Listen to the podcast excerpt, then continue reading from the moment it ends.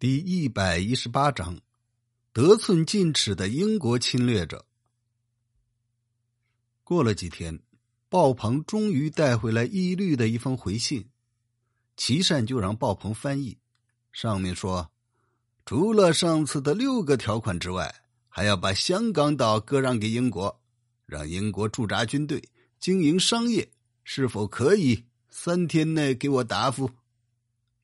这是一封赤裸裸的挑战书，齐善也忍不住跺脚说：“这事儿都怨林则徐，都是他闯出来的祸。英国人既然让我答应他那六项条约，怎么又要香港岛？这可怎么办才好呢？”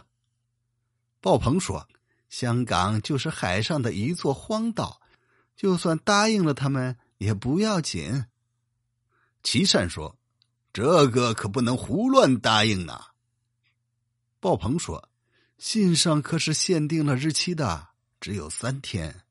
要是三天不给答复，他就带人来进攻了。”齐善说：“你去跟英国大使说，让他们先等一等，等我汇报以后再给他们答复。”鲍鹏答应了一声，去那边传话了。齐善就让手下弄了一个模模糊糊的报告报了上去。过了两天。鲍鹏回来报告，转达义律的话，说道：“等打完了仗再来讲和也不迟。”岐山大惊，正在发慌的时候，沙角炮台经略陈连生写信来请求支援。岐山不愿意发兵，让鲍鹏去讲和。鲍鹏表面上虽然答应去传话，暗地里却到别的地方去耽误了好几天。忽然有人报告说，副将陈连生已经和英军开战了，轰死了英军四百多人。后来因为火药用光了，这才战死沙场。陈连生将军的儿子陈举鹏和千总张清鹤也都战死了。沙角炮台已经失陷。齐善说：“有这么回事儿？”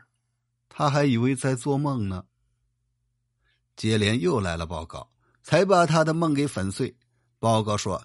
大角炮台也被英国人给占领了，千总黎志安受伤逃走了。齐善皱着眉头说：“我已经让鲍鹏去阻止英国兵了，怎么鲍鹏还没回来，英国兵就开始进攻了？”话还没说完，就有人传进一张纸条，是总兵李廷玉求见。齐善说：“我又没叫他来，他怎么来了？”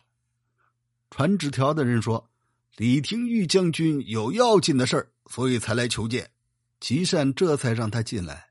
李廷玉报告说：“沙角、大角两炮台都已经陷落了，英军已经进攻虎门，请大帅迅速发兵，由我带领去把守。”齐善说：“我是奉命来安抚的，并不是和英国人开战的，怎么能派兵去找事儿呢？”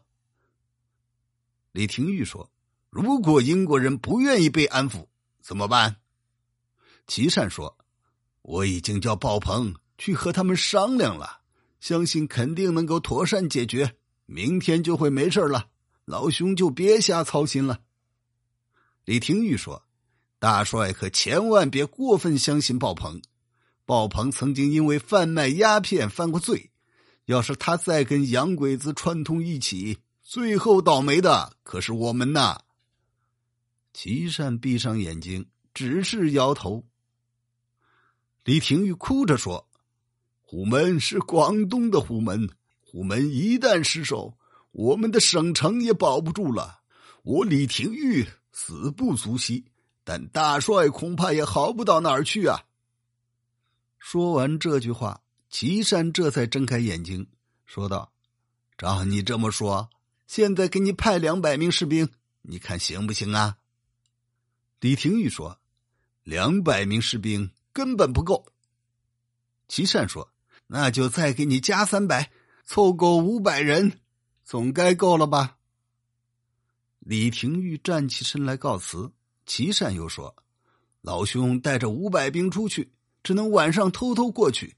要是被英国人发现了，责怪我出兵，就不肯和我讲和了。”李廷玉又气又笑，告别出去了。急忙赶赴虎门，守卫威远炮台去了。齐善刚打发走李廷玉，鲍鹏就进来了。齐善看鲍鹏进来，就像看到宝贝一样，急忙问他议和的事儿商量的怎么样了。鲍鹏说：“义律说必须按照合约上说的，他才肯退兵。”齐善又问：“你怎么今天才回来呀？”鲍鹏说：“我按照命令去了以后，义律一直不见我，等了好几天，这才见到他。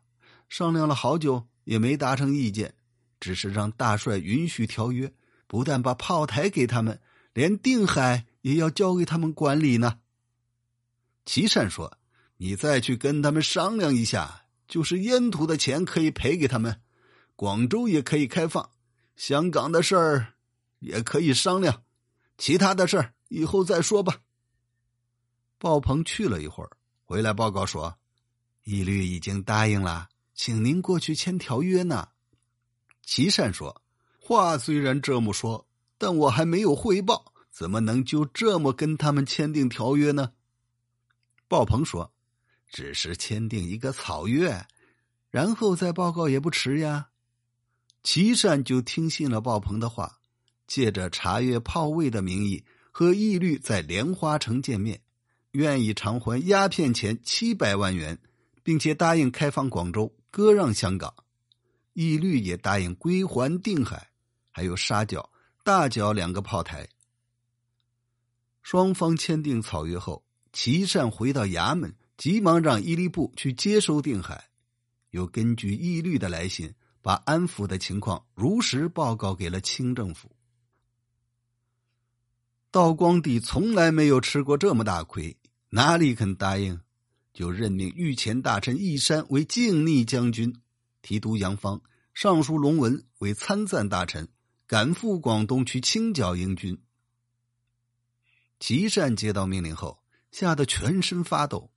又听说伊犁部也被调回去了，这才知道朝廷已经改变了主意，将来怎么跟英国人交代呢？